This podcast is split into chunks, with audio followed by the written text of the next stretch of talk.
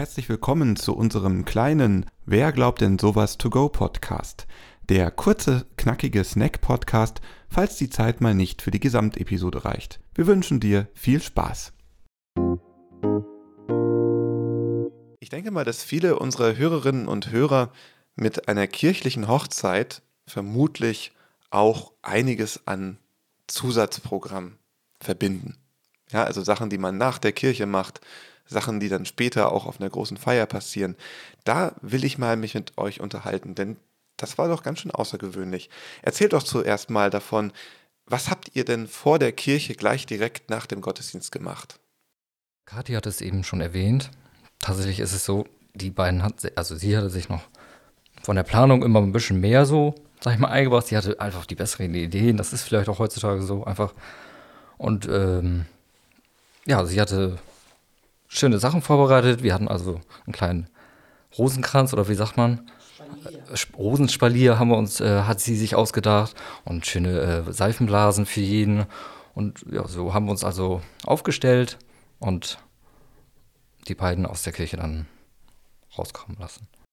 Wir sind als erstes aus der Kirche rausgezogen, dann aber eigentlich auch auf der anderen Seite direkt wieder rein, weil wir ähm, noch sehr schöne Fotos äh, dann in der Kirche machen konnten. Wie wir dann im Nachhinein äh, erfahren haben, war das auch ganz gut, weil unsere Trauzeugen halt diesen schönen Rosenspalier für uns vorbereitet haben. Ja, und äh, im Anschluss haben wir dann auch noch ein schönes Gruppenfoto vor der Kirche gemacht. Der Auszug war auch äh, besonders. Da haben Laura und Felix ähm, uns gebeten, äh, zusammen mit ihnen aus der Kirche rauszutanzen. Das war total schön. Also zu Bruno Mars sind wir dann äh, natürlich das Brautpaar vorne weg und wir Trauzeugen hinterher und die Brautjungfern und ähm, Best Man, die männliche Version dessen, durften wir hinterher tanzen. Das war auch äh, sehr schön, sehr cool und hat auch alle gleich mitgerissen, hatte man gleich eine, eine super Stimmung nach der Trauung. Wie wichtig ist es für euch, dass ihr vom Gottesdienst Fotos habt? Das war uns sehr wichtig. Wir ähm, wollten immer wieder die Möglichkeit haben, uns nochmal wieder da rein äh, hineinversetzen zu können. Gerade weil durch diese starken Emotionen natürlich auch äh, Dinge untergehen. Man ist so sehr äh, vertieft, dass man dann im Nachhinein vielleicht auch Randgeschehnisse gar nicht so mitbekommen hat. Und äh, da war das schon super, einen Fotografen da zu haben. Und hier ist auch nochmal zu erwähnen, dass wir da auch sehr glücklich waren, dass wir, was das Fotografieren in der Kirche absolut freie Hand äh, bekommen haben. Dass, äh, also, dass wir grundsätzlich in der Kirche fotografieren lassen durften, was ja nicht äh, immer ähm, äh, natürlich ist, nicht überall so ist. Welche Fotomotive sind euch denn besonders wichtig gewesen? Mir war oder ist das Foto von der Segnung sehr wichtig. Ist auch ein richtig schönes Foto geworden. Und der Ringaustausch, der war mir auch sehr, sehr wichtig. Den fand ich auch super schön. Und was ich auch noch, was mir auch sehr, sehr gut gefallen hat, das war ja auch noch so ein bisschen so eine Überraschung. Ich wusste zum Beispiel gar nicht, dass wir das machen sollen, als wir unsere Traukerze angezündet haben. Da gibt es auch das ein oder andere richtig schöne Foto von. Ihr habt euch ja viele Gedanken beim Fotografen und bei dem ganzen Thema gemacht. Habt ihr da Tipps für unsere Zuhörerinnen und Zuhörer? Ja, auf jeden Fall eine ganz wichtige Ergänzung. Ich habe ja eben schon gesagt, dass äh, unser Fotograf sehr viel Freiraum hatte und machen, eigentlich machen konnte, was er will in der Kirche. Äh, ganz wichtiger Tipp, sprecht das mit eurem Pastor ab. Sagt nicht einfach dem, Pas dem Fotografen, mach mal, sondern schaut, dass das auch wirklich in Ordnung ist. Zu einer schönen Hochzeit gehört auch ein berauschendes Fest in einer coolen Location. Ihr wart im Familienbetrieb Backenköhler in Gandakesee. Und du, Kathi, du steigst ja gerade bei euch in die Geschäftsführung ein und wir haben deswegen die einmalige Chance, mal Fragen behind the scenes zu stellen. Sag mal, Kathi, wie habt ihr denn im Team die Party vorbereitet? Da gehört natürlich eine intensive Absprache mit den Brautpaaren dazu. Das kennst du ja auch. Und genauso läuft das dann bei uns auch. Man trifft sich das ein oder andere Mal. Und ähm, am Anfang werden natürlich die Räume besichtigt. So haben Laura und Felix sich ihren Raum ausgesucht. Und ähm, dann im Laufe der Zeit und natürlich auch ähm, ein paar Monate vor der Hochzeit findet dann nochmal die finalen Absprachen statt, wo man sich auch intensiv zusammensetzt, um auf alle Wünsche der Brautpaare einzugehen, jedes Detail zu besprechen, von Deko zu Essen, Getränke, wie läuft der Abend ab, was kann man den Brautpaaren abnehmen und so weiter und so fort. Da sind wir auch mal im engen Kontakt mit den Brautpaaren. Ihr hattet ja ein außergewöhnliches Motto. Wie kam es dazu?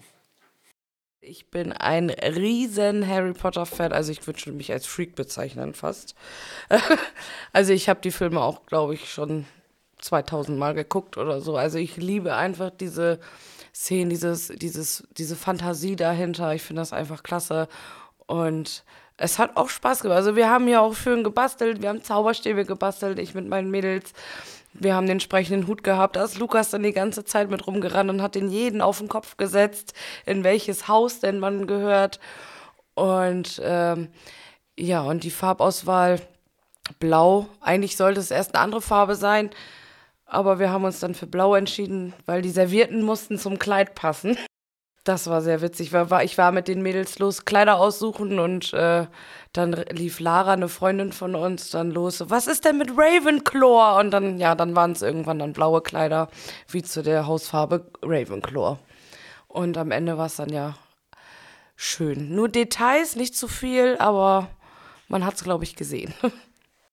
Und so außergewöhnlich das Motto war, äh, kam uns das zugute, dass wir ein paar Monate vorher bei uns äh, im Laden ebenfalls eine Hochzeit hatten mit dem Motto Harry Potter. Und so konnten wir uns da auch nochmal inspirieren lassen. War für Laura und Felix natürlich auch schön, dass die Trauzeugin äh, E-Hochzeiten jedes Wochenende mehrmals begleitet und dann auch noch das gleiche Motto. Das war für uns natürlich super. Und da hat uns sogar liebe Grüße an das Brautpaar. Äh, die haben uns sogar auch noch Utensilien aus London zur Verfügung gestellt denn die Braut äh, hat dort gearbeitet in den Harry Potter Studios. Das war natürlich äh, super für uns. Wie viel Aufwand steckt dann in so einer Vorbereitung, beziehungsweise dann ja auch in der Durchführung einer solchen Party bei euch? Sobald das Brautpaar sich entscheidet, fängt das bei uns an. Das heißt, so ungefähr ein Jahr Vorbereitung steckt da quasi hinter. Immer intensive Absprachen, stetiger Kontakt und Austausch mit den Brautpaaren.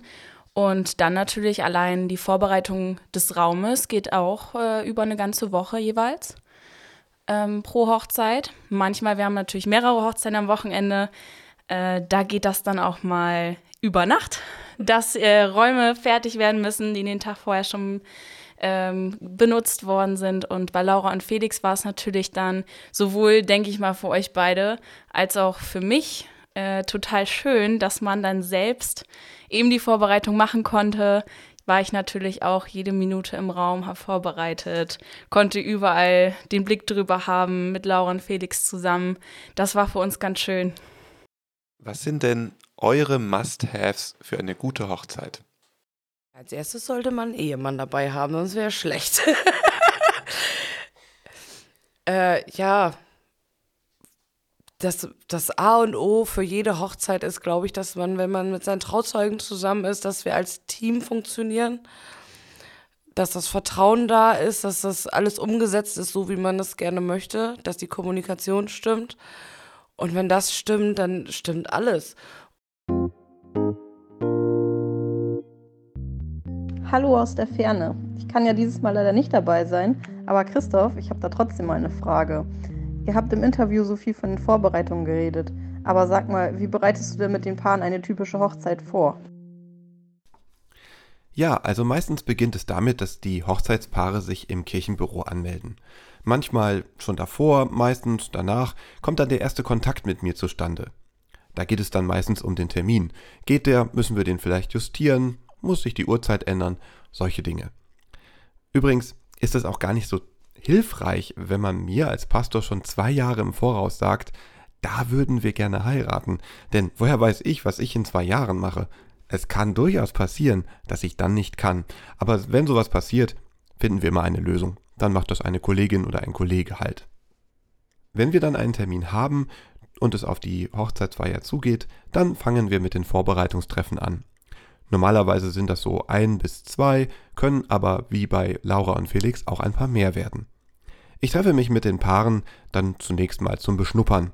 Unsere wichtigsten Themen sind die Biografie, also wie haben sie sich kennengelernt, der Ablauf der Feier und der Bibelspruch, den sie sich ausgesucht haben.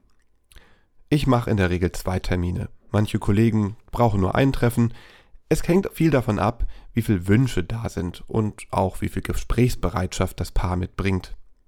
Bei den Treffen sind dann meistens mindestens die Eheleute dabei, idealerweise aber auch die Trauzeuginnen und Trauzeugen oder andere Mitglieder aus der Familie oder dem Freundeskreis. Was man bei den Treffen alles besprechen kann, das ist zunächst das Kennenlernen und wie es dazu gekommen ist und natürlich auch, wie das Paar glaubt. Denn das ist alles wichtig für die Ansprache, für die Predigt, denn ich möchte den Menschen ja etwas erzählen, was sie berührt. Für den Ablauf kann ich theoretisch alles übernehmen. Das ist aber finde ich sehr schade und das passiert auch selten.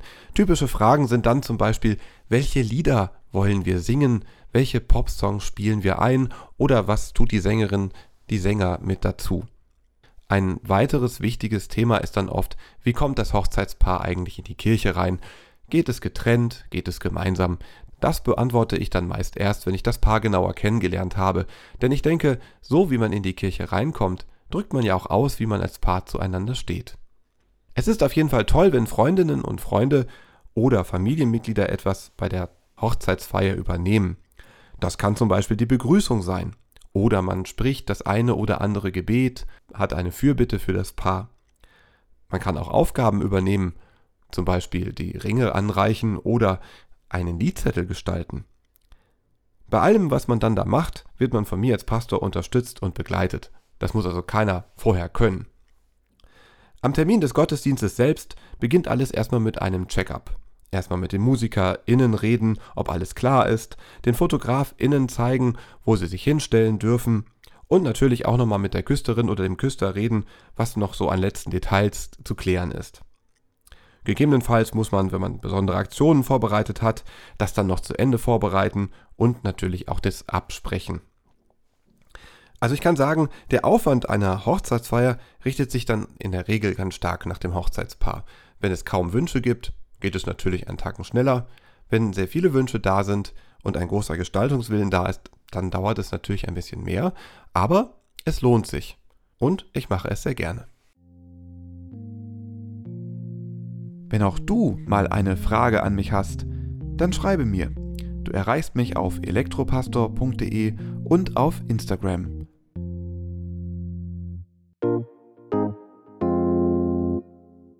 Danke, dass du unseren Podcast hörst. Bleibe mit uns in Kontakt. Folge unserem Instagram-Account Wer glaubt denn sowas? Dort erhältst du alle neuen Infos und kannst mit uns ins Gespräch kommen. Bewerte uns bei Spotify oder Apple Podcast. Teile die Folge in deinen Social-Media-Netzwerken. Erzähle deinen Freundinnen und Freunden davon, deiner Familie oder deinen Nachbarinnen und Nachbarn. Nutze eine Podcast-App auf deinem Smartphone und abonniere unseren Podcast. Dann kannst du nichts verpassen. Bei Fragen kannst du dich gerne bei uns melden. Alle Infos erhältst du auch in den Show Notes. Wir freuen uns, dass du dabei bist und unsere Arbeit unterstützt.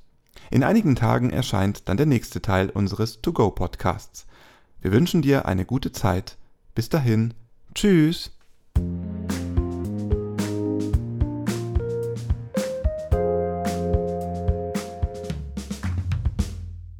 Dieser Podcast ist ein Angebot des evangelisch-lutherischen Kirchenkreises Delmenhorst-Oldenburg-Land.